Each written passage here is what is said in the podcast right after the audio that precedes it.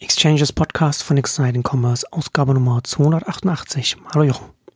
Hallo Marcel.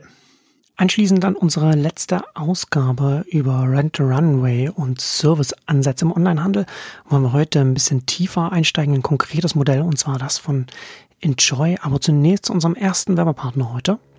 Messenger People.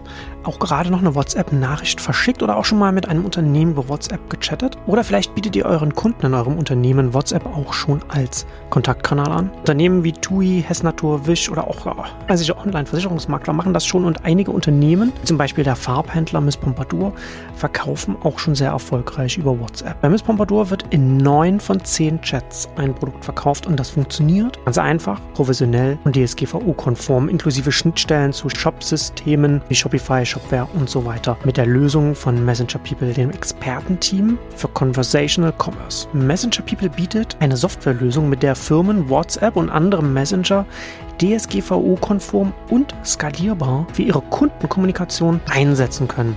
Ist einsetzbar für zahlreiche Use Cases im Marketing, Kundenservice und eben auch im Online-Handel und deswegen besonders relevant für uns hier unter dem Aspekt Conversational Commerce bzw. Social Commerce. Ihr könnt jetzt das Messenger Playbook runterladen. Das enthält über 20 Erfolgsbeispiele aus verschiedensten Branchen, Studien und Praxistipps unter messengerpeople.de slash exchanges minus playbook. Messenger People in einem Wort messengerpeople.de slash exchanges minus playbook. Ja, Enjoy verfolgen wir hierbei auf, auf Exciting Commerce und bei den Exchanges ja schon länger, schon von Anfang an. Und heute wollen wir über Enjoys Ansatz sprechen, zu den Kunden, Kundinnen nach Hause zu kommen und zu beraten und Produkte auch zu, zu installieren oder einzurichten und auch dabei nochmal zu helfen.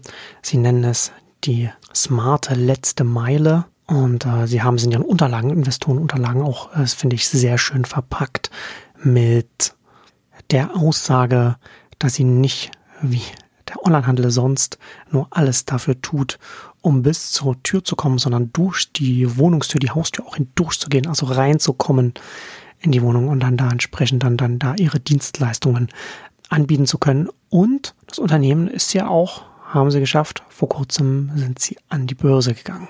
Cool Blue hat gekniffen, aber Enjoy hat es durchgezogen, immerhin. Also da nur ganz kurz, sie wollten so 450 Millionen einsammeln, sind jetzt bei 250 gelandet, sind über den Spec an die Börse gegangen, was ein, was es immer etwas äh, dubioser macht, also undurchsichtiger vor allen Dingen. Ja, deswegen jetzt die Bewertung sollte ursprünglich oder der Unternehmenswert sollte bei über einer Milliarde liegen. Jetzt sind sie aktuell bei knapp über 500 Millionen bewertet nach dem Börsengang. Und das interessiert in dem Fall aber jetzt nur nachrangig, sondern wichtig ist eigentlich, im Rahmen des Börsengangs haben sie wirklich super ausführliche Unterlagen veröffentlicht. Und zwar dreimal gleich. Das habe ich so ein bisschen auch für mich verpasst. Äh, habe ich jetzt erst gesehen, dass sie nach der Ankündigung, wo sie schon ein großes Dokument hatten, nochmal einen virtuellen Investorentag gemacht haben, jetzt nochmal eine Oktoberpräsentation wirklich zum Börsengang gebracht haben, so dass wir jetzt wirklich gute Einblicke haben. Und was das Schöne an der Präsentation auch ist, sie gehen wirklich so auf ihre Kernkennzahlen ein, was sie pro Fahrer, Lieferant etc. Ähm, erwarten, verdienen etc. Und das macht natürlich nochmal sehr viel mehr Freude, da auch so einsteigen zu können. Ob man die gesamte Story jetzt glaubt, ist so ein bisschen anderes, ist natürlich schon sehr für die Börse inszeniert und, und groß verkauft. Aber wie du es ja schon gesagt hast, wir folgen, verfolgen das sehr lange. Wir haben eine Startup-Ausgabe dazu gemacht. Wir haben sie auch in der Liste der Börsengänge äh, mit dabei gehabt. Und ähm, mich hat die sehr begeistert, die Präsentation und alles, was sie da jetzt ähm, drin hatten. Vor allen Dingen jetzt auch die Entwicklung zu sehen. Also früher hatten sie sich ja mal verkauft als ja schon auch Lieferservice. Erstmal mit eigener Marke, dass sie selber das aufbauen wollten, dass man quasi bei Enjoy bestellt und das Produkt dann geliefert und aufgebaut ähm, bekommt, die Beratung dann im Haus, zu Hause auch, auch bekommt. Ähm, dann haben sie das für, für Hersteller und Marken tendenziell gemacht. Und jetzt sind sie so weit, ähm, dass sie tatsächlich auch nicht mehr nur auf Liefer also auf, auf die, die Boten ähm, fixieren, sondern sie nennen es Mobile Store. Und das fand ich eigentlich den, mit den schönsten Begriff neben der Smart Last Mile noch. Mobile Store ist quasi der Lieferwagen, der mit äh, bis zu 500 Produkten ausgestattet sein kann, so dass sie auch Upselling-Möglichkeiten haben ähm, und, und alles, was damit dran hängt. Wie muss man sich das äh, vorstellen? Also äh, Enjoy kommt dann, liefert den Fernseher und dann hat der Enjoy-Mitarbeiter, die Mitarbeiterin richtet mir dann den Fernseher ein und äh, im Idealfall wird mir dann noch eine Soundbar von äh, Enjoy äh, verkauft. Sowas, wenn es rein physisch geht, oder Kabel, Stecker, alles Mögliche, haben sie dann eben dabei, was man vorher nicht, nicht wissen kann. Aber auch das ganze Geschäft mit, mit Versicherungen, Garantieleistungen hm. und so Sachen. Ähm, das ist auch mit dabei, ist natürlich nicht im Wagen separat äh, transportiert. Aber vielleicht, um, um das Geschäftsmodell auch nochmal zu verstehen, äh, ganz kurz gleich, gleich zu Beginn. Die Idee ist nicht, dass sie Provisionen kassieren, sondern sie arbeiten jetzt halt mit dem Partner, sind im Checkout der Partner in der Regel drin als Premium-Lieferservice in Anführungszeichen. Und vom Produkt wollen sie nichts, aber sie wollen eine Liefergebühr, Lieferpauschale zum einen und alles, was an Upselling da ist, was sie dann eben mitnehmen und, und, und zusätzlich verkaufen, da bekommen sie Provisionen davon. Und insofern ist das eigentlich ganz fair, finde ich, weil der Hersteller, der sich eben so einen Premium-Lieferservice leisten will, der Regel bezahlt der Hersteller, der zahlt das dann auch und muss eben nicht Sorge machen, dass da irgendwelche äh, Sorge haben, dass er irgendwie an der Marge irgendwas äh, hm. dient. Also das ist äh, verliert, das ist ein Fixum, aber das, das Upside-Potenzial ist natürlich sehr groß, weil der Kundenzugang ist bei Enjoy dann letztendlich äh, hinter der Haustüre und ähm, darum geht's einfach, da das Geschäftsmodell so weiterzuentwickeln, dass sie da vorankommen. Und vom Prozess her noch, es sind Termine, also es ist auch kein so auf Zuruf mal liefert mal schnell was, sondern es sind Termine, das heißt, die können Routen festlegen, sie haben eine bestimmte Zahl an Kunden oder oder oder Leuten, die sie entsprechend abfahren pro Tag. Das führen sie auch alles sehr sehr genau auf und auch was sie da an Entwicklung erwarten und haben eben themenbezogene Wegen. Also ich kann mir eben vorstellen, dass sie jetzt Fernseher hatte ich jetzt nicht so am Radar, aber ein eher Mobilfunk, Smartphone-Wagen haben und eigentlich unterschiedliche Drohnenwagen oder was es halt alles gibt an, an eher aufwendigeren ähm, Produkten. Also so stelle ich mir das vor. Das haben sie jetzt nicht im Einzelnen aufgeführt, aber die, die Idee, die, was sie ja auch präsentieren in den Unterlagen, ist ja schon eine Vision. Es gibt auch dieses Einführungsvideo mit, mit Ron Johnson, wo er nochmal äh, seine Karriere, seine Laufbahn äh, beschreibt, mhm. aber auch die, die Idee jetzt bezogen auf Amazon mit einer Kategorie gestartet, das perfektioniert und dann versuchen, das zu übertragen und, und auszurollen. Und da hoffe ich, dass wir später noch ein bisschen drauf eingehen können, auch auf welche Kategorien da noch möglich werden. Aber jetzt haben sie es eben sehr gemünzt auf den hochwertigen Elektronikmarkt, sage ich jetzt mal. Alles, was so teurere Produkte sind oder komplexere Produkte sind. Also beratungsintensive Produkte. Das ist das schöne Wort dafür, genau. Das ist ihre Idee und da können sie auch was jetzt das Smarte ist, also ursprünglich sind sie ja wirklich als Endkundenmarke gestartet. Ich glaube, das haben sie sehr schnell festgestellt, dass das super schwierig ist, weil da muss man wirklich wieder so ein Potpourri an Produkten aufbauen. Das hat man am Anfang nicht und dann weiß man nicht genau, was man hm. braucht und will. Und jetzt machen sie es exklusiv mit den Marken oder explizit mit den Marken, so wollte ich es eigentlich eher sagen. Und dann sind auch die klar, ist, ist es klar verteilt. Also, dass, dass man einfach sagt, wir sind jetzt für Samsung unterwegs oder wir sind für den Drohnenhersteller unterwegs. Und da versuchen wir eben möglichst nach dessen Kriterien dann auch die Produkte entsprechend aufzubauen ähm, und die Beratung in, im Haus dann entsprechend umzusetzen. Ja, ich finde das schon, ich finde ähm, das schon interessant, dass, dass sie da jetzt erst auch so richtig in eigene Lieferungen reingehen und das auch mit dem, was, was du sagst, auch gleich mit, mit dem Mobile Store, das natürlich weiter, weiterdenken im, im Enjoy-Mindset äh, sozusagen bin da ehrlich gesagt ein bisschen überrascht, weil ich hätte, hätte gedacht, dass sie da schon äh, früher da auch äh, was Lieferung angeht, machen. Zumindest in den, in den Metropolen, in denen sie gestartet sind, wo sie ja dann auch schon jetzt ein paar Jahre aktiv sind. Äh, also vielleicht haben sie da auch schon Pilot, Piloten da gemacht, bevor sie das jetzt, das ausrollen, was sie jetzt ja angekündigt haben, jetzt für das, für das jetzt vierte Quartal, dass sie da jetzt damit anfangen. Äh, hätte ich ehrlich gesagt früher erwartet. Naja, also ich kann ja, ich habe die Zahlen extra rausgepickt, damit wir heute ja. mal ein bisschen fundierter unterwegs sind. Also 209 Mobile Stores hat es äh, 2018 gegeben. Jetzt sind sie in diesem Jahr, wollen sie 717 haben, dann gehen sie auf 1000. Also ja, hatten sie hatten es, glaube ich, aber nicht aus meiner Wahrnehmung. Ich habe das nie vorher so gesehen, als als Mobile Store verkauft, sondern hm. Ähm, immer als Lieferfahrzeug, also mit, wo man halt nur die Produkte drin hat, die man dann auch entsprechend ähm, beraten und, und, und äh, verkaufen, verkaufen, liefern will. Ähm, also das war mir jetzt neu und das haben sie jetzt auch so wirklich ja extrem gepitcht. Und im ersten Moment stutzt man ja erst beim Mobile Store, was heißt denn das? Ist irgendwie Pop-Up Store? Die erste Assoziation war eher, dass das jetzt tatsächlich irgendwelche, also ihre Lager quasi anders ja, oder, oder im englischsprachigen würde, im Mobile Store ist ja dann eher etwas, wo man gleich Mobile irgendwas mit, mit einer Smartphone-App denkt, was das dann, was, was dann da, das hat ja hier nichts damit zu tun. Absolut, nee. Also wobei das haben, das Thema haben sie schon auch, also der ganze Technologieaspekt und äh, ja, ja. fließt mit rein. Ich finde halt, das, das ist auch das Interessante jetzt. Sie zäumen das Pferd von hinten auf und bauen jetzt, und da sind wir wieder bei unserem Lieblingsthema oder zumindest bei meinem, eine Infrastruktur und, und eine Plattform quasi auf, wo sie das als Services dann an die Leute bringen können.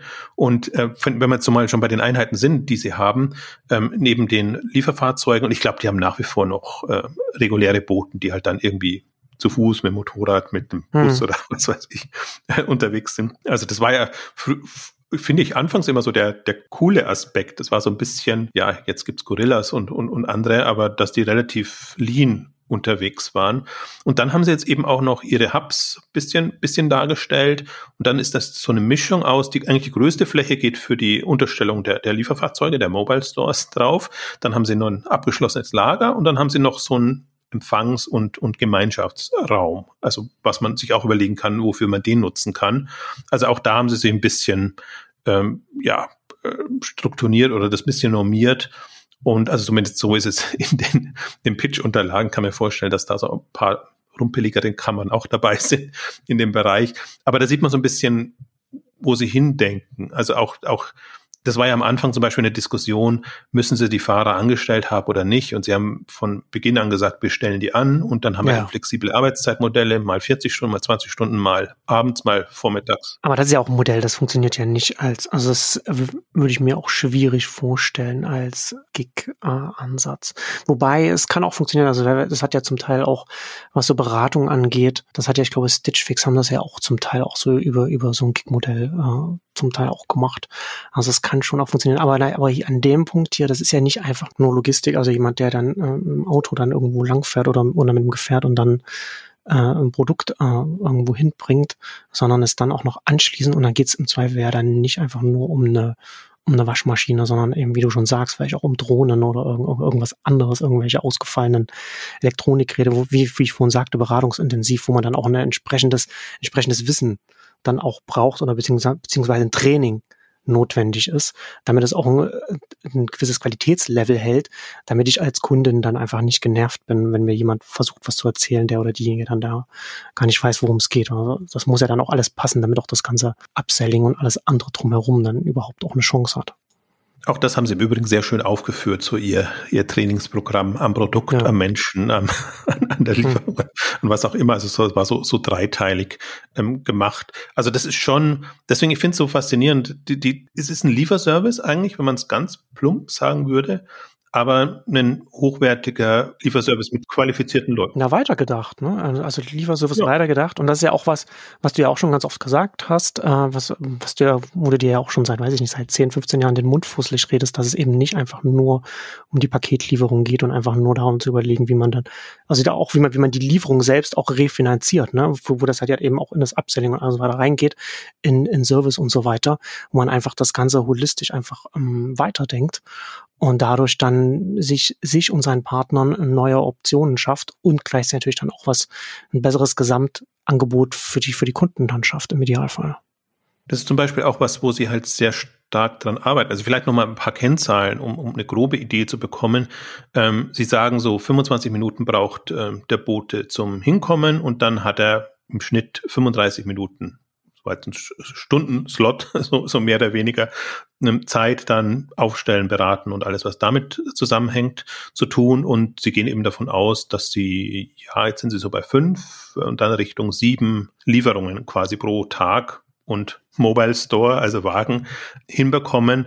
Und so kalkulieren sie das so ein bisschen. Und das macht irgendwie auch Sinn. Und dann haben sie noch aufgeführt, wie viel äh, Umsatz sie pro Visit oder pro Tag ähm, dann in dem Bereich machen. Das mache ich jetzt, damit ich es weg habe, sage ich jetzt auch mal kurz, weil ich das doch so schön rausgesucht habe. Also ähm, Einnahmen pro Mobile Store in Anführungszeichen. Also angefangen haben sie mit 200 Euro pro Tag als 2018 oder das ist die Zahl, die, diese, die erste Zahl, die, die sie veröffentlichen. Jetzt sind sie so bei 418 und im nächsten Jahr soll der große Sprung auf 645 ähm, Dollar hm. pro ähm, Tag quasi kommen und auch auf ähm, Visit haben sie das aufgeführt.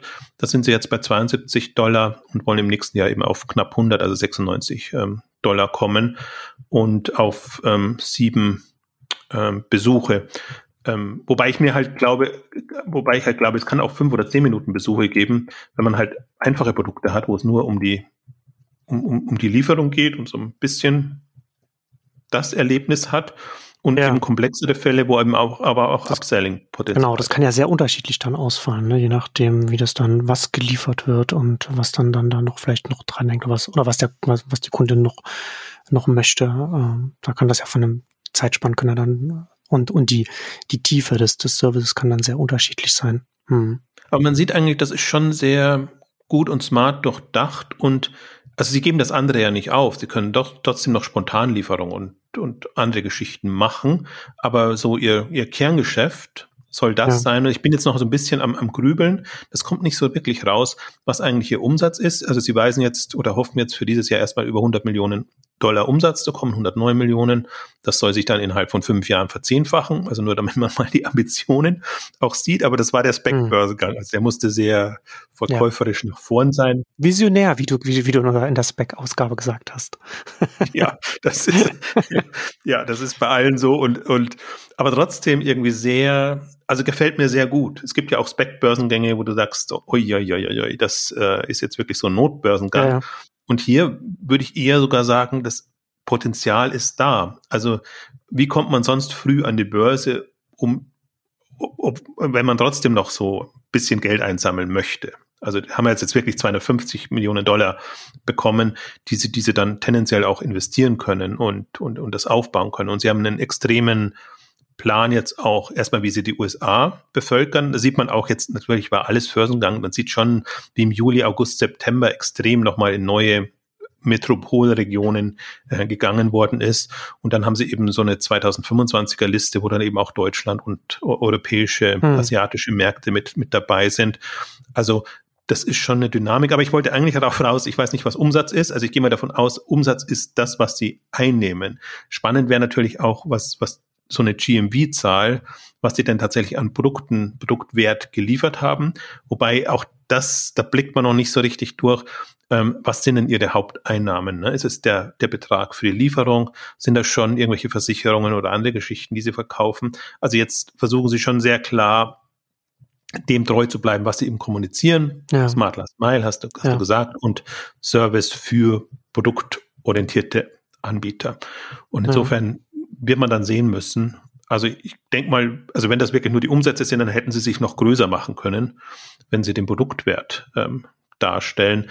Andererseits ist der auch aber nirgends dokumentiert und muss auch nicht dokumentiert werden. Und sie sagen auch, dass sie eben auf Consignment arbeiten, auf Consignment-Basis arbeiten, also die Produkte im Grunde gar nicht als Händler dann haben macht Sinn, aber ist so ein bisschen auch so, wie es bei Wish war. Ich möchte jetzt Wish nicht mit Enjoy vergleichen. Ich halte das schon für, für substanzieller, aber auch Wish hat ja nie ein GMV ausgewiesen, ähm, sondern nur die, die Erlöse aus den, aus den äh, Marktplatzumsätzen etc., was es dann schwer vergleichbar macht, weil wir halt schon jetzt so ein GMV-Vergleichsbasen mehr haben und da die Serviceeinnahmen halt wirklich nur ein Bruchteil des, vom, vom Gesamtpreis sind, ähm, glaube ich, unterschätzt man dann solche Anbieter immer. Aber wenn das jetzt ja. substanzielle Einnahmen sind, das ist doch, dann, dann würde ich sagen, das ist, dann ist dann auch wieder in Ordnung. Sonst hätte ich gesagt, 100 Millionen jetzt nach, nach der Zeit ist eigentlich ist nicht gerade eine Riese, der da an die Börse ja, geht. Ja.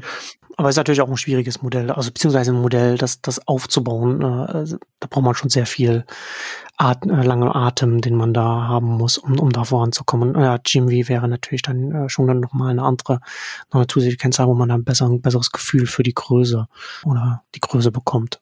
Dessen, was, was, was sie hier machen. Ich wollte auf einen Punkt noch, noch eingehen, weil du vorhin auch gesagt hast, Enjoy für Online-Händler. Eigentlich genau nicht für Online-Händler, witzigerweise, sondern was sie so rausarbeiten oder was man so ein Gefühl bekommt, ist einmal die Herstellerseite, hm. teilweise auch Mobilfunkanbieter etc. Hm. und stationärer Handel. Finde ich ganz witzig, weil sie haben dann auch so eine schöne Übersicht drin äh, mit, äh, was hat der Kunde für Möglichkeiten? Ja. Pickup, Delivery oder Enjoy Experience. Hatte ich mich auch äh, gewundert, ja. Und ist aber ganz interessant, ist auch die, da ist auch nochmal die Evolution, die Entwicklung sehr, sehr schön nachzuvollziehen, wo sie jetzt sagen, okay, die, der reguläre Handel, Pickup, forciert er natürlich, dass er die Leute in den Laden bekommt, oder er nimmt irgendwie einen Drittanbieter, Delivery Service, hm. und vielleicht so ein bisschen Enjoy noch. Die Idee ist quasi, dass sie dann auf Enjoy wechseln und die Idee ist dann, der Wunsch von Enjoy ist, dass die nicht die Lieferung im Fokus steht, sondern das Enjoy, die Enjoy Experience nennt sie ja das dann. Erlebnis aufbauen, einrichten. Wie, wie du schon gesagt hast, ne? also dass, dass dann jetzt ab jetzt ab dem vierten Quartal dann äh, Enjoy Delivery dann äh, gepusht wird mit der und dann hängt, hängt hinten dran dann noch die Enjoy Experience und dann hoffen sie darauf, dass äh, die Delivery sozusagen äh, Go-to-Market und dass sie dann damit dann die Experience dann da etablieren können, während äh, zusätzliche Option der, der Store-Pickup äh, angeblich felsenfest steht äh, als, als Option für die Kunden. Ich meine, ist ja, ist ja ganz witzig, wenn man sich das vorstellt. Ne? So, so ein stationärer Laden nutzt Enjoy als Service. Enjoy geht damit seinen Mobile Stores zum Kunden und äh, quasi das Gerät kommt vom Händler, wird geliefert und äh, alles, was an, ich, ich sage jetzt bewusst mal Kabel und, und äh, an anderen mm. Geschichten äh, noch da ist, was ja zum Teil sehr lukrative Sachen auch sein können, was die Marge angeht, kommt dann im Prinzip von Enjoy, wenn sie das so mit ihrem Mobile Store machen. Aber ich kann mir vorstellen, dass sie da auch andere Modelle haben. Aber ich finde auch tatsächlich diesen, was, was die Enjoy Experience nennen, äh, dann, dann zu Hause die, die, was man da alles machen kann und, und wenn die Kunden wirklich auch Vertrauen haben. Und das finde ich ja das Interessante eigentlich, dass sie, wie gesagt, sie machen es auf, auf, auf Termin, Vereinbarung. Das ist ganz anders eingetütet, weil im ersten Moment habe ich mir nämlich auch gedacht, als ich die Unterlagen gesehen habe, ja, das ist quasi das Vertretermodell, was man so hatte und Außendienst in neuer Verpackung. Und ja, solange das mit Terminen etc. läuft, glaube ich, ähnelt sich sehr. Aber im, im Grunde ist es nichts anderes. Also Außendienst neu gedacht, anders aufgesetzt und mit, mit allen Möglichkeiten. Und das ist, ja, das, ich, ich finde schon faszinierend. Also ich bin, bin äh, tatsächlich auch wieder euphorischer geworden, was das Thema angeht, ähm, als ich dann nochmal eingetaucht bin. Als ich zum Beispiel war, als die ersten Unterlagen kamen, da fand ich eigentlich nur spannend, dass man jetzt mal Einblicke hat. Aber wenn man das sich wirklich mal durchdenkt und ähm, den, den ganzen Ansatz sich vor Augen führt, das ist schon enormes Potenzial und halt auch eine andere, komplett andere Wertigkeit. Und ich wüsste nicht, wie ein, sei es Online-Händler oder anderer Händler, eine ähnliche Experience hinbekommen könnte. Also müssten schon extrem investieren und dann machen sie es halt nur für sich selber. Und Enjoy kann das immer für alle machen. Und diesen Vorsprung von fünf, sechs, sieben Jahren, den sie jetzt haben, ich glaube, da ist da schon echt was wert. Hm. Und deswegen bin ich da jetzt äh, also es zählt jetzt mit zu meinen Favoriten, was ich so beobachten möchte, zum Lieblingsmodell. Actendo. Konsumenten denken und handeln beim Shoppen nicht mehr linear oder sequenziell, sondern agieren sprunghaft und nutzen verschiedene Vertriebskanäle parallel. Dieser Herausforderung müssen sich Retailer und ihre IT-Lösungen stellen. An diesem Punkt kommt die innovative Actendo Core One Plattform ins Spiel. Gemeint ist eine hochfunktionale und flexible Digital Operations Plattform nach Macharchitektur, mit der Unified Commerce einfach und unkompliziert umgesetzt werden kann. Namhafte Unternehmen wie Braunbüffel sind bereits Vorreiter auf der Welle der digitalen Transformation und zeigen auf, wie Marken aus allen Branchen ihr Digital Commerce auf ein neues Level bringen können, indem sie dort sind, wo der Kunde ist, durch zentrales Datenmanagement. Actendo ermöglicht Umsatzwachstum durch das Zentralisieren der Daten mit ihrer Digital Operations Plattform. Dadurch ermöglicht Actindo Geschäftsmodelle, die über Digital Commerce und Retail hinausgehen. Also jetzt Termin vereinbaren und erfahrt mehr, wie Actindo euch dorthin bringen kann, wo der Kunde ist. Mehr unter www.actindo.com slash exchanges www.actindo.com slash de slash exchanges für alle machen, das würde ich, glaube ich, äh, so ein bisschen äh, äh, in Frage stellen vorstellen, weil da können wir jetzt vielleicht auch gleich dann über die Kategorien sprechen. Also zum einen finde ich es äh, total sinnvoll, was die Lieferung angeht, dass sie dann natürlich dann auch so äh, auch Sachen haben, dem, wo das einfach nur die Lieferung ist und dann, und dann also wird, da, da bin ich mal gespannt, wo, wo so ein Modell in, in zehn Jahren stehen wird, weil ich mir vorstellen kann, dass das auch eine extreme Schieflage haben wird, dass sie so ein paar Sachen haben, die sie, die sie mit ausliefern. Also da würde, da, da lastet man zwar die Wege aus, aber Hauptsatz des Umsatzes wird sich dann auf wenige Kategorien dann beschränken, wo man dann, wo, wo, wo Upselling dann vielleicht eher funktioniert, was du Sicherungen, Versicherungen schon gesagt hast oder was auch immer dann da noch mit dranhängen könnte. Ähm, aber das ist gar nicht, worüber ich jetzt eigentlich äh, sprechen würde, sondern wenn sie dann, sie haben ja äh, in einem, äh, an einer Stelle reden sie auch davon, weil sie sich dann an zusätzlichen Produktkategorien noch vorstellen können. Da haben sie äh, Luxusgüter drin, so High Fashion, Beauty und so weiter, Fitness, äh, Automotive haben sie sogar, also Auto haben sie sogar drin. Und wenn wir da vorhin über die, über das Training der Leute reden, dann kann ich mir nicht vorstellen, dass ein Enjoy-Mitarbeiter, der mir zeigt, wie ich meine Drohne bediene, dann mir auch noch zeigen kann, wie ich mich richtig zu schminken habe. Da hast du dann, hast du dann unterschiedliche Mitarbeiter oder Mitarbeiterinnen und dann musst du, glaube ich, schon als so ein Unternehmen äh, parallele Strukturen aufbauen, die sich ein paar, ein paar Sachen ähneln, aber die sich dann auch je nach Kategorie sehr schnell äh, zügig unterscheiden werden. Also so eine Spezialisierung. Und da bin ich, also da bin ich mal gespannt, ob man da wirklich als so ein, als so ein Dienstleister, wie viele unterschiedliche Kategorien man an der Stelle dann wirklich ähm, abdecken kann. Also meine Anmerkung bezog sich auf eine Kategorie, ne, dass sie es für Samsung genauso machen können wie für Sony ja, oder okay, für Sonos ja, oder wie sie, ja. wie sie, wie sie alle heißen. unabhängig in einer, in einer äh, Branche dann sozusagen, einer Kategorie. Auch, genau, Hersteller unabhängig und dann eben auch Händler unabhängig, wenn man mal so denkt, weil ich ja überlege, wer, wer könnte sowas aufziehen? Also es müsste ein unabhängiger Dienst sein, es könnte ein DRL oder, oder eine Newcomer in dem Bereich sein. Hm. Also DRL eher unerwartbar. Amazon Logistik selbst da, schwierig. Also könnten, wenn sie die Ambition hätten, aber dann eben auch ja gut, Amazon bietet es immer allen an. Da kann, muss ich ein bisschen von meiner Argumentation gehen. Also äh, das, das wird dann immer als, als Service gleich Plattform etabliert. Aber so der, der typische Händlergedanke ist ja, ich biete diesen Mehrwert meinen eigenen hm. Kunden und, und dann habe hab ich ganz andere Herausforderungen. So meinte ich das. Aber andersrum, also was, was mir daran gut gefällt, und das habe ich jetzt nicht nirgends gelesen, das ist eher so meine, meine Fantasie, die da mit, mit mir durchgeht. Ich finde halt auch den Namen dann sehr gut gewählt. Da hast du Enjoy Tech, jetzt sind sie jetzt ja quasi alles, was, was im Technologie, ähm, Elektronik, Unterhaltungselektronikbereich da ist. Dann kannst du dir einen Enjoy Beauty aufbauen, dann kannst du dir einen Enjoy Travel aufbauen, hm. Enjoy Banking aufbauen. Also du kannst dir für sehr viel unterschiedliche Bereiche dann Verticals bauen. Und natürlich, ich erwarte nicht, dass das dieselben Mitarbeiter dann sind. Ich erwarte nicht mal, dass das dieselben Fahrzeuge und dieselben Lösungen sind, sondern die, dieser Grundgedanke, dass ich sage, also da wieder Außendienst und, und Vertreter nach, nach Hause zu schicken, ähm, hast du halt echt echt tolle Möglichkeiten und und dieses, ich weiß, ich, ich haare immer so mit dem Begriff Erlebnis da. Also Erlebnis ist Schrägstrich Experience. Aber es ist zumindest ein anderer Service, ein anderer Serviceanspruch, wenn ja. man mal so weit ähm, runtergeht.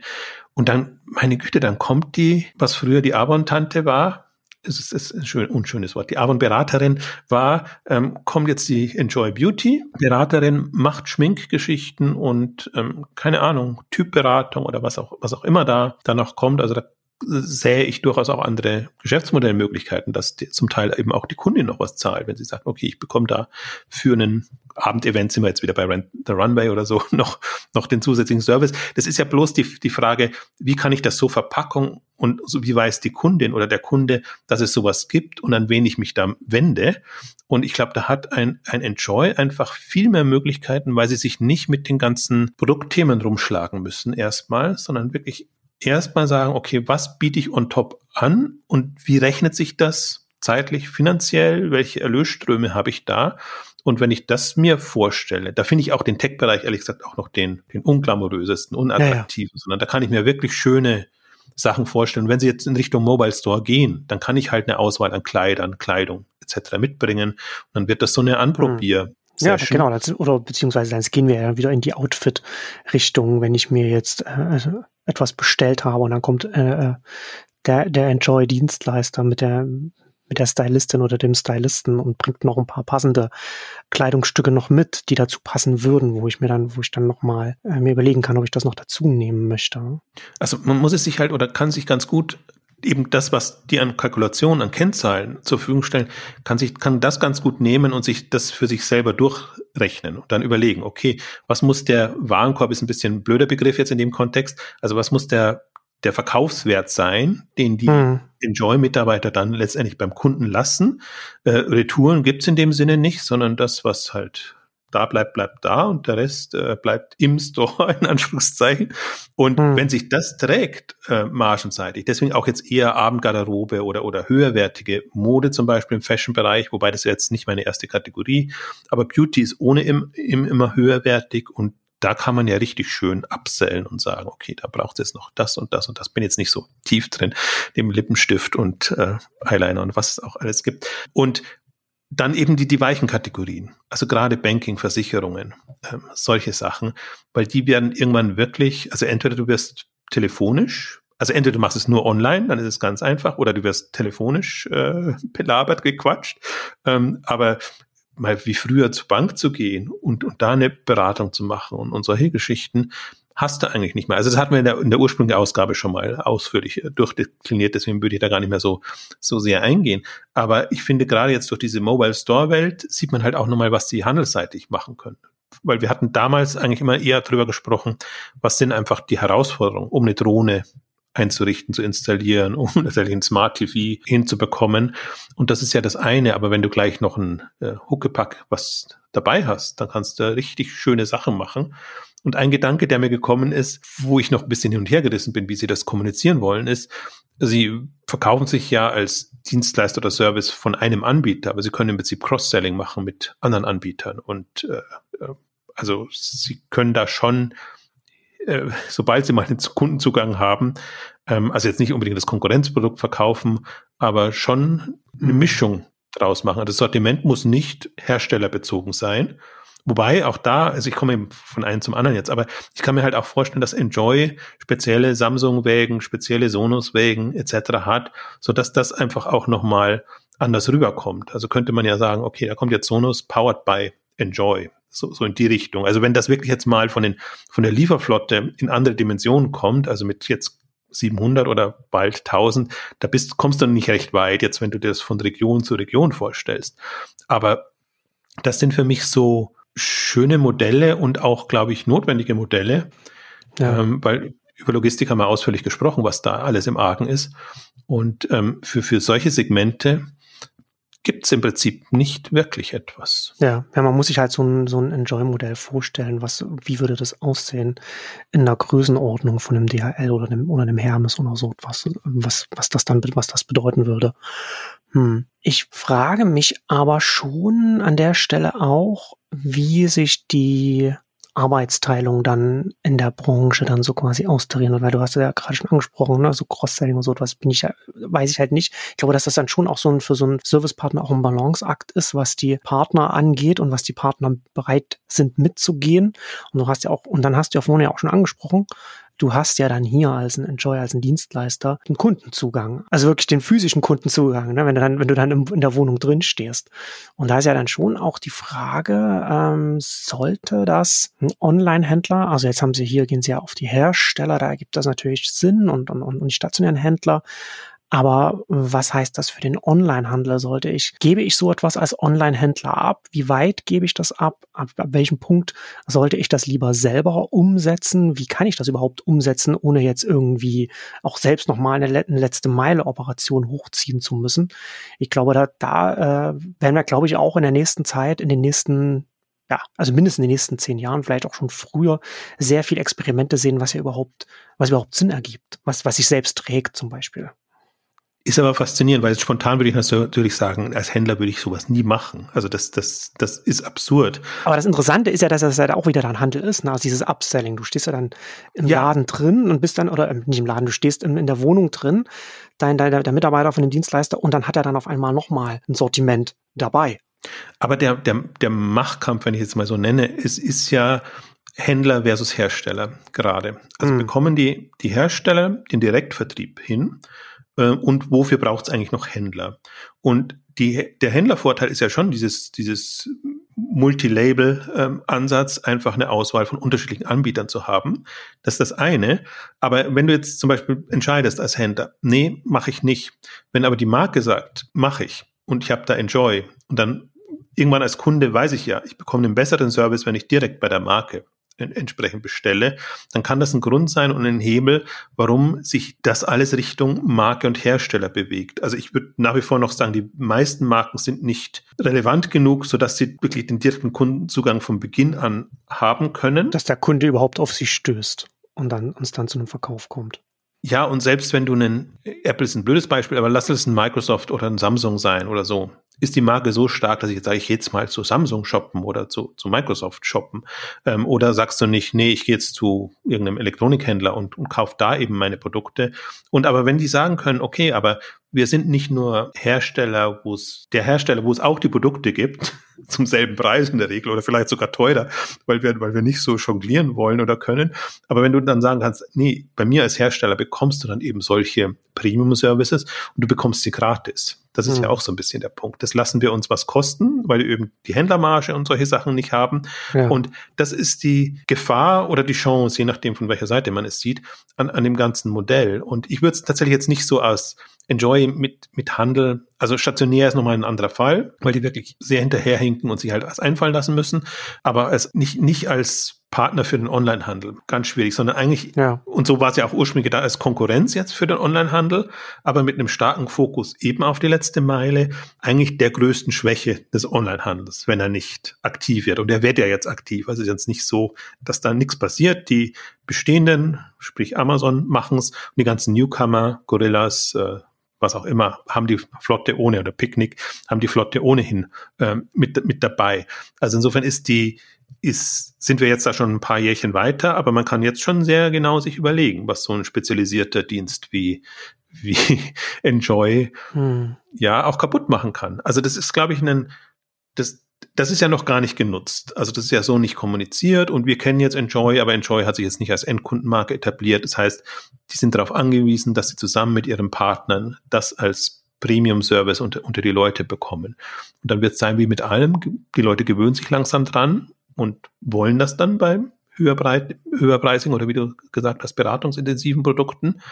Und, aber ich sehe das schon auch, der, der Punkt auch, dieses Enjoy kann die Kunden gewinnen für sich. Hm. Also wie auch immer das dann geregelt ist. Aber die haben auch nochmal sehr schöne Möglichkeiten. Und ich glaube auch, was du vorhin ja auch so angedeutet hast, es ist schon heikel. Was macht man dann, wenn man bei den Kunden zu Hause ist? Also man darf es im Grunde auch nicht übertreiben. Ja.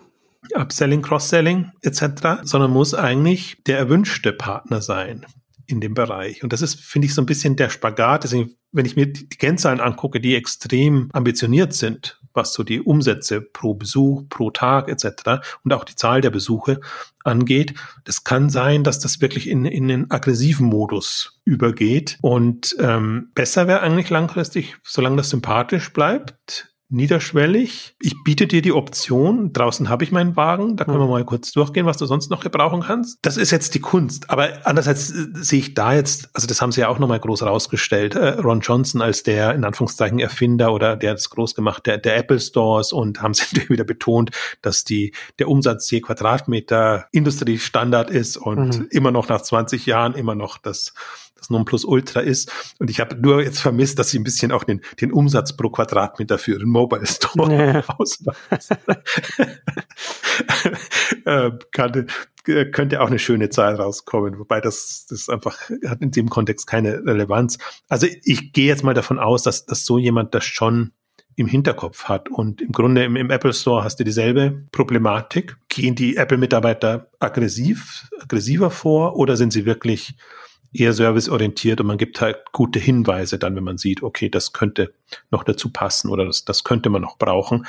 Ähm, ich glaube, den Spagat hat man immer, wenn man im, im, im Verkauf, Vertrieb ist. Hm. Aber ich gehe davon aus, dass die Schulungsprogramme das entsprechend berücksichtigen, auch die, die, was man nicht tut ja. in dem Bereich. Da muss man auf jeden Fall auch als Management dann auch hier Disziplinen dann, dann zeigen und nicht die falschen Anreize zu setzen, weil das hier ja schon noch was anderes, als wenn ich in den Laden gehe und ich möchte was kaufen oder äh, Online-Shop oder in der App irgend, äh, mir, mir etwas anschaue, sondern ich habe ja dann schon etwas gekauft. Das ist ja dann nochmal noch mal eine, eine diffizilere Situation. Was ich in dem Kontext im, Übrigen auch interessant fand, ähm, sie präsentieren sich ja ohnehin sehr divers, aber generell, wenn Latino halt Latino berät, etc., hm. ist es, ist es nochmal was anderes, als wenn es halt nicht passt. Oder das ist ja eher nur eine Frage, wie, wie, wie, wie offen oder, oder wie, wie allergisch ist man bei, bei, bei solchen Themen. Aber sie können natürlich auch nochmal da spezielle Zielgruppen dann erschließen und bedienen und sich auch darauf einstellen. Also das finde ich alles halt super spannend, weil das so, so abstrahiert ist im Onlinehandel. Da geht's nur um, wer kommt auf die Webseite. Und sobald das im Warenkorb ist und verschickt ist, ist es mir alles wurscht. Aber man weiß ja, dass vieles auf der menschlichen Ebene und auf einer anderen Ebene dann letztendlich entschieden wird. Und das sind einfach Facetten, auf die kann sich in ein Enjoy voll konzentrieren. Und das finde ich eigentlich das Faszinierende, auch wenn ich sehe, wie wenig eigentlich das Sortiment eine Rolle spielt, außer dass sie gute Produktberater sein sollen. Aber Einkauf und, und, und die ganze Kalkulation und solche Sachen spielt alles keine Rolle, was, was beim Produkt angeht, hat er ja schon gesagt, im Grunde, sie verdienen nichts am Produkt, hm. sondern sie werden pauschal dann, dann tendenziell bezahlt. Ein Aspekt, was ich vorhin vergessen habe, will ich noch kurz einfließen lassen, neben Versicherung etc., auch noch Abos und Sachen, dass sie verkaufen. Also abschließen und dann bekommen sie da auch noch Provisionen. Also das ist auch noch so ein Thema. Ich habe mir dann fast schon überlegt, der könnte auch nicht Enjoy noch ein Eigenabo quasi anbieten, dass sie einfach den, den Service auch nutzen können, wenn sie keine Ahnung, gerade die Wohnung einrichten und dann weiß man halt das noch. Ja, also so für, für so ein Umzugsabo oder, oder so, oder wenn man, wenn man einen Haushalt, äh, wenn, wenn man größere, größere Projekte hat. ja, genau. Also da kann man sehr, der Fantasie sind da keine Grenzen gesetzt und das finde ich eigentlich genau das Faszinierende, weil hm. man kann jetzt auch diskutieren, ist das noch ein Online-Händler? Im Grunde ist es ein Lieferdienst. Ja, aber es ist tatsächlich interessant, wie du das, äh, wie, wie du den Blick umgedreht hast, ne? dass du da sagst, dass es ja schon auch etwas ist, was dann als Modell, was etwas, was dann mit dem Onlinehandel konkurriert und aber von so sehr von der Seite kommt, von einer weitergedachten Logistikdienstleistung für äh, vor allem Markenhersteller kommend, dann, dann da so ein, so ein mobiles, mobilen Handel dann da in die Wohnungen reinzubringen und, und da nochmal ein Verkaufselement drin zu haben an einer Stelle, die so aktuell gar nicht existiert. Ne? Also nachdem man was gekauft hat und das wird geliefert, so dann ist ja eigentlich Schluss mit der Geschichte. Und das ist schon, ja, das ist schon nochmal ein äh, interessanter Blickwinkel auf Enjoy auf jeden Fall. Ratioform, perfekt verpackt, perfekt geschützt. Ratioform, das passt genau. Ratioform ist der Verpackungsprofi, hat ein breites Produkt-Service-Portfolio im Bereich Füllen, Polstern, Schützen, kurz FPS, das sich immer am Bedarf der Kunden ausrichtet. Bei Ratioform findet man alles, um die Ware für den Versand optimal zu schützen, damit sie unbeschadet beim Kunden ankommt. Also zum Beispiel Luftpolsterfolie, Verpackungschips auch aus dem nachhaltigen Sortiment oder Rollenwellpappe. So können gefährliche Hohlräume ausgefüllt, zerbrechliche Produkte gepolstert und empfindliche Oberflächen geschützt werden. Ratioform hat für jedes Budget und jeden Anspruch genau die passenden Produkte. Und in der Wahl der passenden Produkte steckt zudem enorm viel Einsparpotenzial. Hier helfen die Profis von Ratioform gerne weiter, um Kosten und Aufwand deutlich zu reduzieren. Ratioform ist der Marktführer im Handel von Verpackungen für Versand, Lager und Büro mit über 40 Jahren Erfahrung mit intelligenten Lösungen für einen optimalen Verpackungsprozess. Bei Ratioform findet man alles vom riesigen Standardsortiment bis hin zur individuellen Konstruktivverpackung. Und mit der kompetenten Beratung des Spezialistenteams von Ratioform können auch ganz spezielle, kundenspezifische Wünsche schnell und einfach realisiert werden. Die Kontaktdaten und alle Produkte aus der Welt von Füllenpolstern schützen findet ihr unter www.ratioform.de slash fps. www.ratioform.de slash fps. Perfekt verpackt, perfekt geschützt. Ratioform, das passt genau. Jetzt vielleicht nochmal ein bisschen weiter gedacht. Also wir haben jetzt ja sind sie im Anfangsstadium. Und ich würde die auf jeden Fall auf dem Radar haben, weil wenn die durchkommen, ist es wirklich sehr schwer zu knacken, wie du sagst. Wenn nicht, okay, dann war es ein äh, schöner Versuch. Aber jetzt mal weiter gedacht, äh, lass die mal wirklich in die Breite, in die Masse gehen. Einfach Tausende von, von Lieferfahrzeugen haben, auch eine, eine größere Präsenz. Dann kannst du ja so weit gehen, dass du sagen, okay, der Enjoy-Mann, die Enjoy-Frau ist wieder da im Viertel und ist jetzt halt bei dem und richtet da was ein, aber ich kann gleichzeitig kommunizieren, der Enjoy Mobile Store ist da unterwegs. Das heißt, ich kann auch den im Prinzip den anderen in dem, dem, dem Viertel in der Gegend signalisieren, ihr habt jetzt die Möglichkeit, Produkte spontan auch ähm, zu bekommen und, und irgendwas zu machen.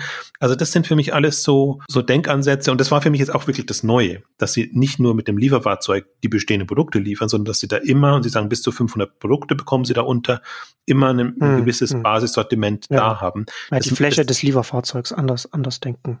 Ja, also du hattest den, den, den, den TV gebracht, jetzt, das jetzt sehr groß ist, aber so ein, so ein Handy, Smartphone oder so, das naja. nimmt ja keinen Platz weg. Das ja. heißt, du, du kannst das wirklich im Grunde voll pfropfen und so, wir haben ein paar wenige Bilder auch drin gehabt. Das ist schon eher so, also ist nicht schön. nicht so, dass du da, Mobile Store klingt immer so ein bisschen, du könntest da hingehen und, und reingehen. nee, das sind halt Regale und Lager, ja, ja. wo die, wo, es effizient dann, dann da drin ist. Eher ein Mobile Fulfillment Center, wenn man es genau nimmt. Absolut. Warehouse und Wheel haben sie es genannt. Hm. Ja, ähm, stimmt. Hm. Also, also so muss man sich vorstellen. Im, Im, ersten Moment Mobile Store klingt irgendwie so ein bisschen äh, fancy, fancier als es, als es eigentlich ist. Aber der Service kann damit erfüllt werden. Ja. Und das sind halt, das sind alles so Gedanken. Auch sie sind Sie können eine Präsenz zeigen. Du siehst die ganzen Enjoy-Wägen, ob jetzt selbst gebrandet oder als Partner gebrandet. Also mich fasziniert das schon sehr. Vor allem ich komme gerade auch, bin ganz fasziniert, was Knusper hier in München macht. Es gibt ja jetzt schon genügend Food-Lieferdienste. Auch bei, uns speziell in München. Du hast, du hast jetzt neben den ganzen neuen Guerillas Flink oder so, du hast ja einen Rewe, du hast einen Bringmeister, die durch die Gegend kommt. Aber allein nur das Fahrzeug von Knusper mit seinem Hörnchen, mit den ganzen, ist ja alles bemalt und da hast deine Hühner hinten drin. Hm. Also dieses, dieses Hofladen und andere und auch die Größe und die Fahrzeuge von Enjoy zum Beispiel sind derselben Größe. Also diese kleinen, überschaubaren hm. ähm, Lieferfahrzeuge, die machen einen ganz anderen Eindruck. Du hast halt nicht das Gefühl, da kommt jetzt der große Kastwagen Wagen jetzt von, von Rewe oder so an, ja. sondern die wirken in der Stadt anders und die wirken auch im, im Zugang anders. Also ist eine Effizienzfrage natürlich, wenn du die größeren hast, kannst, kannst du effizienter deine, deine Routen und alles machen. Aber ich glaube, dass diese weichen Faktoren spielen einfach auch zunehmend eine Rolle. Wie nimmst du so einen, so einen Lieferdienst auch wahr? Ist das irgendwie ein großer Akt oder ist das, hast du das Gefühl, der kommt jetzt quasi nur für dich persönlich? Weil die sind ja fast schon so überschaubar klein, da bringen sie zwei, drei, vier maximal Lieferungen rein. Und ich glaube, das sind so Faktoren, die jetzt zunehmend dann wichtiger wären. Und das war zum Beispiel auch das, was mich in, in Los Angeles immer an Yummy äh, fasziniert hat. Eben auch so die Größenordnung. Dieser kleinere Wagen, nicht, nicht das Riesending, das immer alles blockiert, sondern das im Prinzip mal schnell in die, in die Einfahrt reinfahren kann und mhm. dann da halt steht und jetzt nicht so, nicht so alles blockiert auch. Ähm, und, und so stelle ich mir jetzt in dieser nächsten Ausbaustufe tatsächlich auch Enjoy vor, weil ich das jetzt so gesehen und gelesen habe und bin eigentlich dann auch nochmal von der Facette beeindruckter oder ja, fasziniert. Man merkt ja schon, die, meine Grundeuphorie ist ja dann nicht zu verbergen. Ähm, wobei ich nicht sage, das ist jetzt das Erfolgsmodell, sondern für mich ist das die Inspirationsquelle jetzt erstmal. Ja. Und, und das macht so faszinierend.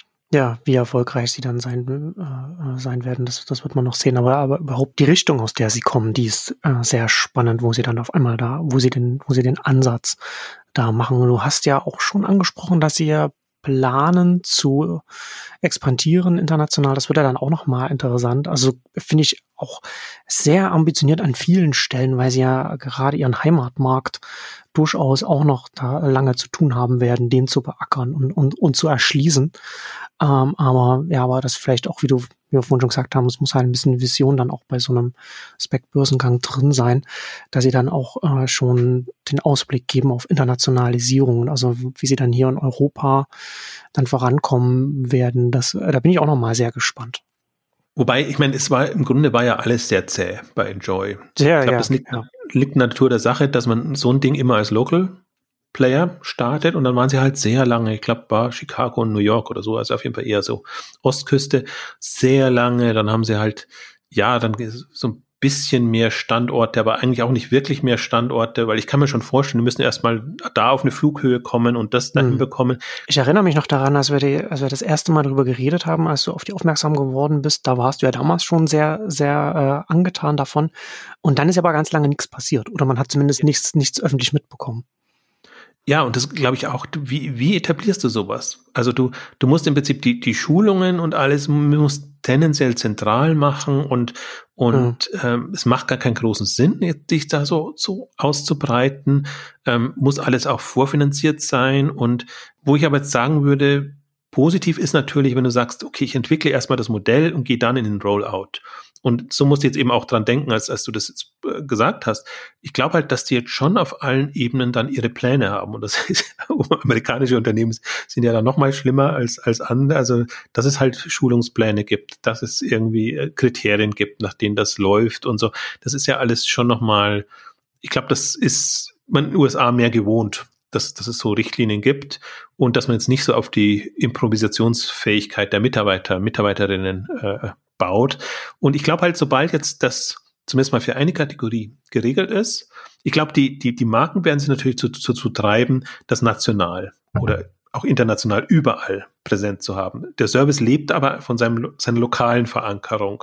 Und die Frage wäre halt jetzt, können Sie das mit, mit Partnern in irgendeiner Form machen? Können Sie auch jetzt genau dieses, dieses Ausrollen, diese Dezentralisierung quasi des, des Dienstes haben Sie da Modelle, wenn man sagt, im Grunde jetzt ja auch was, was ein Gorillas, ein Flaschenpost oder wie sie, wie sie alle heißen jetzt im, im, im Food-Bereich machen, jetzt so vor Ort quasi dann das entsprechend so aufbauen und, und darauf jetzt ankommen. Also das, das ist eigentlich, finde ich jetzt so die Herausforderung und für die USA, wenn man sieht, was sie jetzt die letzten Monate gemacht haben, erstmal. Und wenn sie, sie haben so gelb und grün eingezeichnet, das Grün sind dann die geplanten Standorte.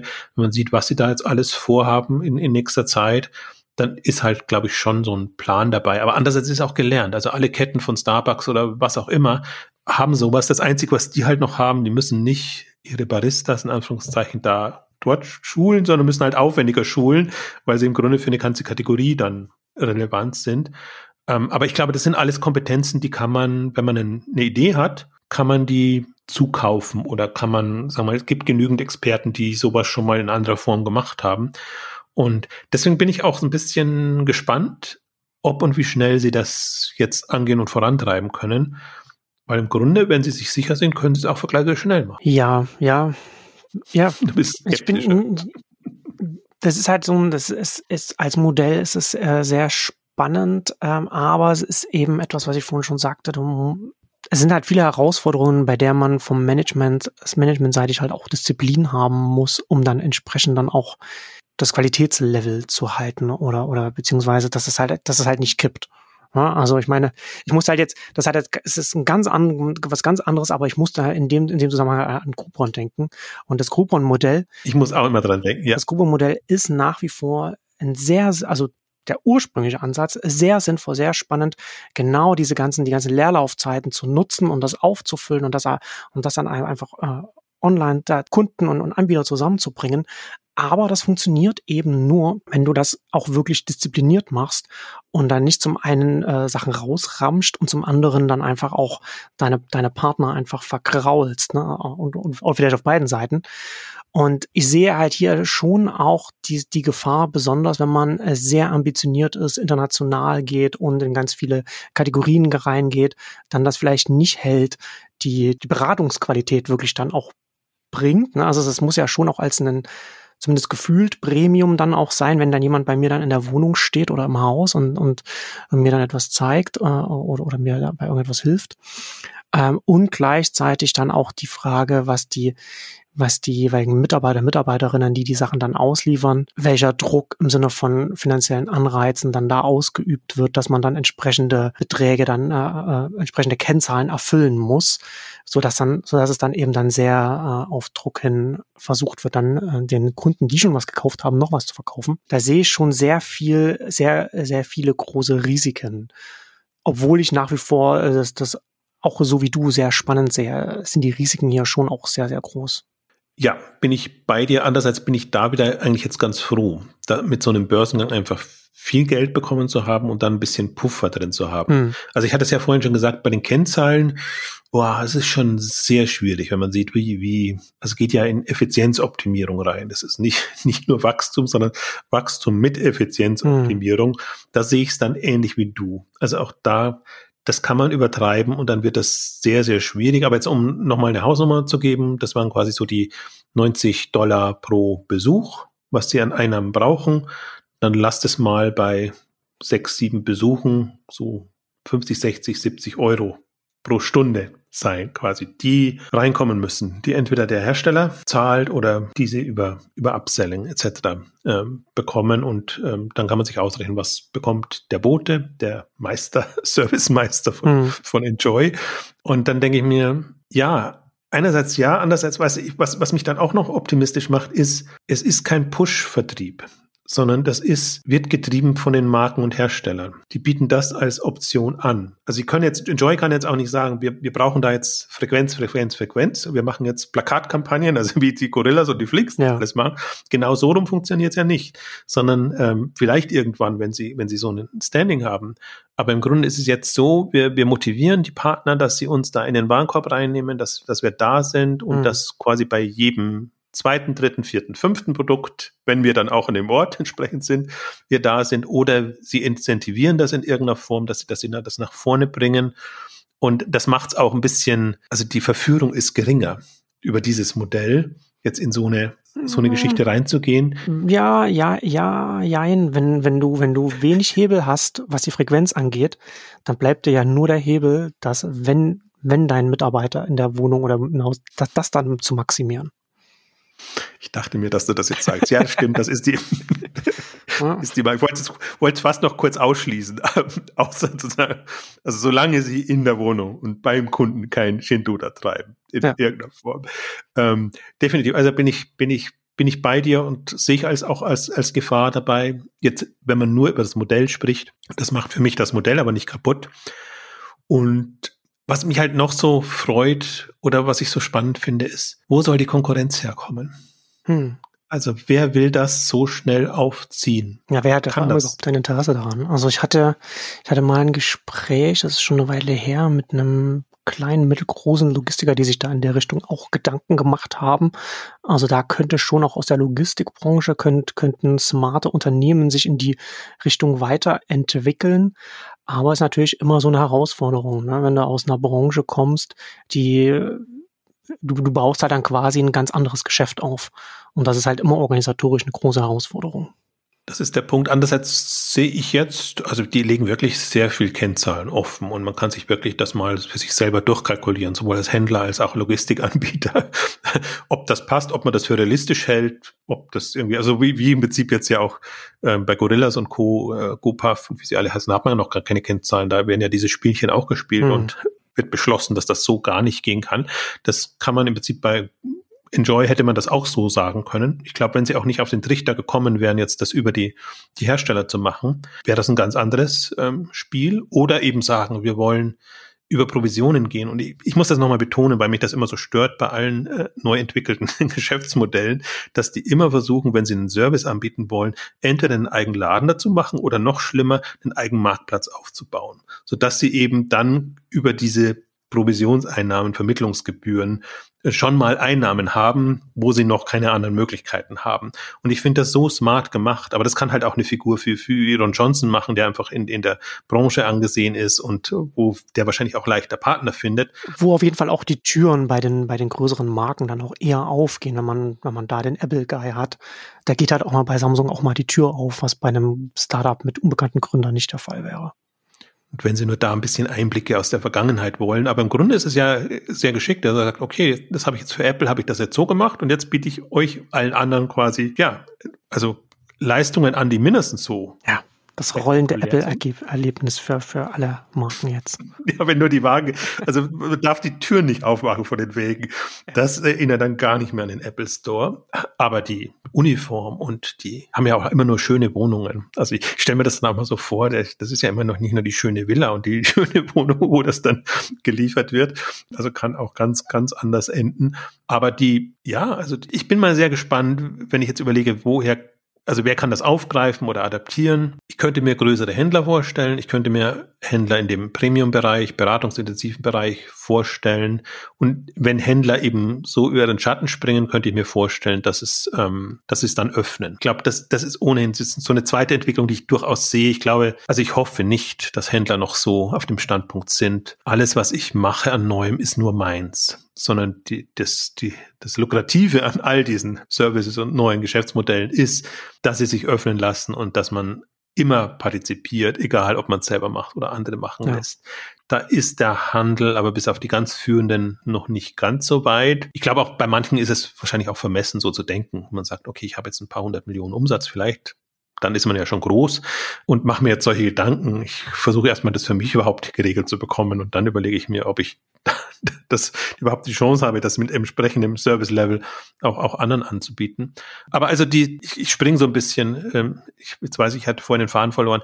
Das eine ist, wer kann das in der Form noch machen? Und der andere ist eben, wie muss das Geschäftsmodell aussehen? Und das finde ich halt auch das, das, das Smarte dran, dass es wirklich, im ersten Mal ist es gegen die Intuition, dass man sagt, man macht es mit Pauschale, wo man sagt, okay, bei den hochpreisigen Produkten, wenn ich da meine 10% oder 20% verlangen kann, dann stehe ich doch viel, viel, viel besser da. Aber man hat natürlich, man vergrault da seine Partner. Und ähm, das sind zum Teil auch eben andere Kostenblöcke oder in, in andere Töpfe, die das dann fällt. Also man kann immer noch als Händler sagen, okay, ich verkaufe das so und so, aber meine Logistikkosten sind ja ein anderer Block. Die ersetze ich jetzt halt durch Enjoy, habe damit andere Möglichkeiten. Interessant wird zum Beispiel auch, ob das die Hersteller das für die in Richtung als Kundenbindung, Kundenbindungsmaßnahme zählen kann oder ob das in die in das Branding mit reinfließt, hm. dass, dass man sowas anbietet. Ähm, also es hat schon auch so ein paar Aspekte, wo man auch Skrupel haben kann als Hersteller, sich so auf so einen Partner einzulassen.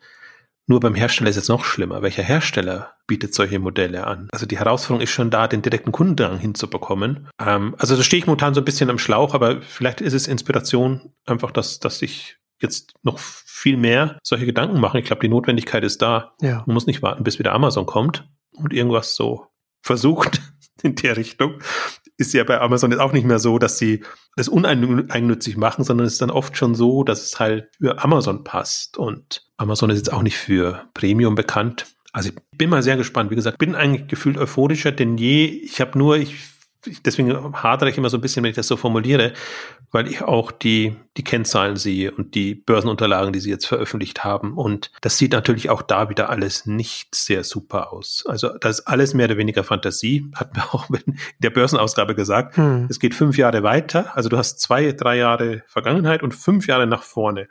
und diese fünf Jahre, die fünf Jahre sind ja, ja. sehr rosig äh, gemalt.